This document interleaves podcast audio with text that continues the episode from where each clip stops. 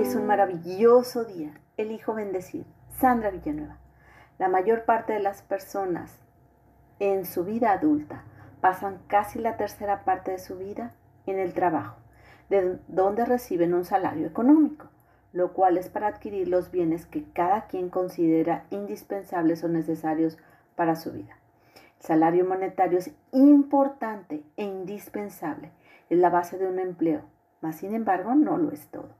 Lo que se siente y experimenta en la vida laboral y hace crecer profesionalmente va más allá del dinero. A eso se le llama salario emocional. Es la estrategia cuyos beneficios alientan el rendimiento de los empleados. El salario emocional es la serie de acciones que son ejecutadas con el propósito de atraer más talento a la empresa, potenciar lealtades de los colaboradores y también poder escuchar retroalimentación en los asuntos importantes. Es muy claro que un salario emocional jamás podrá compensar un salario económico bajo. El salario emocional es un complemento del salario económico. Existen muchas ideas que se pueden implementar en una empresa como parte del salario emocional. Te comparto algunas de ellas. Primero, tener acceso a un gimnasio. Contribuir en hábitos que mejoren la salud resulta ser una clave al construir un salario emocional.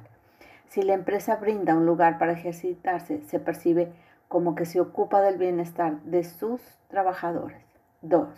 Ser flexible en el horario. No se refiere a laborar menos horas, sino de saber cómo administrarlas.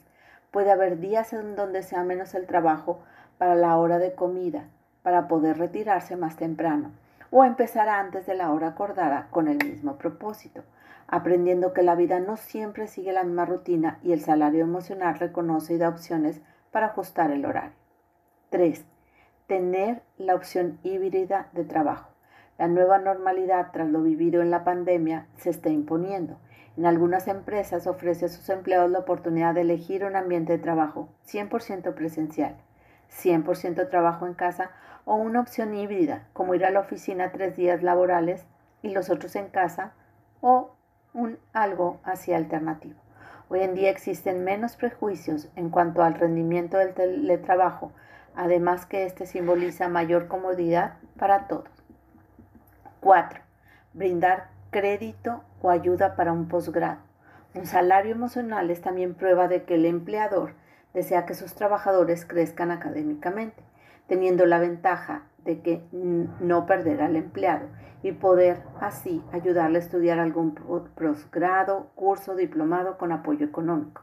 Los conocimientos que se adquieren aportan tanto al empleado como a la empresa, pues la persona tiene más conocimientos en el campo, haciéndose más activo e, y más eficiente en sus labores.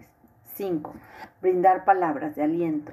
Recibir un reconocimiento del jefe o los colaboradores puede alentar para seguir trabajando como lo ha hecho o inclusive al incrementar el rendimiento. Se debe al hecho de sentirse apreciado, se refleja en la contribución del trabajo en la empresa, haciéndolo con entusiasmo. 6. Brindar apoyo en el transporte. Muchos corporativos cuentan con camiones o circuitos de transporte que ayudan a los empleados a llegar a la oficina desde algunos puntos determinados de la ciudad. Aunque solamente sea un camión o un día a la semana, una tarjeta de metro con cierta cantidad de saldo o incluso mapas y guías que comuniquen opciones para arribar a través de diferentes rutas de autobús, son ejemplos de un salario emocional, porque también refleja que la empresa se preocupa por la seguridad. ¿Crees que alguno de estos salarios se pueda implementar en tu área de trabajo? ¿Consideras que el salario emocional es importante en la vida laboral de alguien? Hermosa alma, te reconozco serena, calmada, responsable, alegre.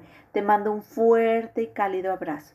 Sandra Villanueva, yo estoy en paz.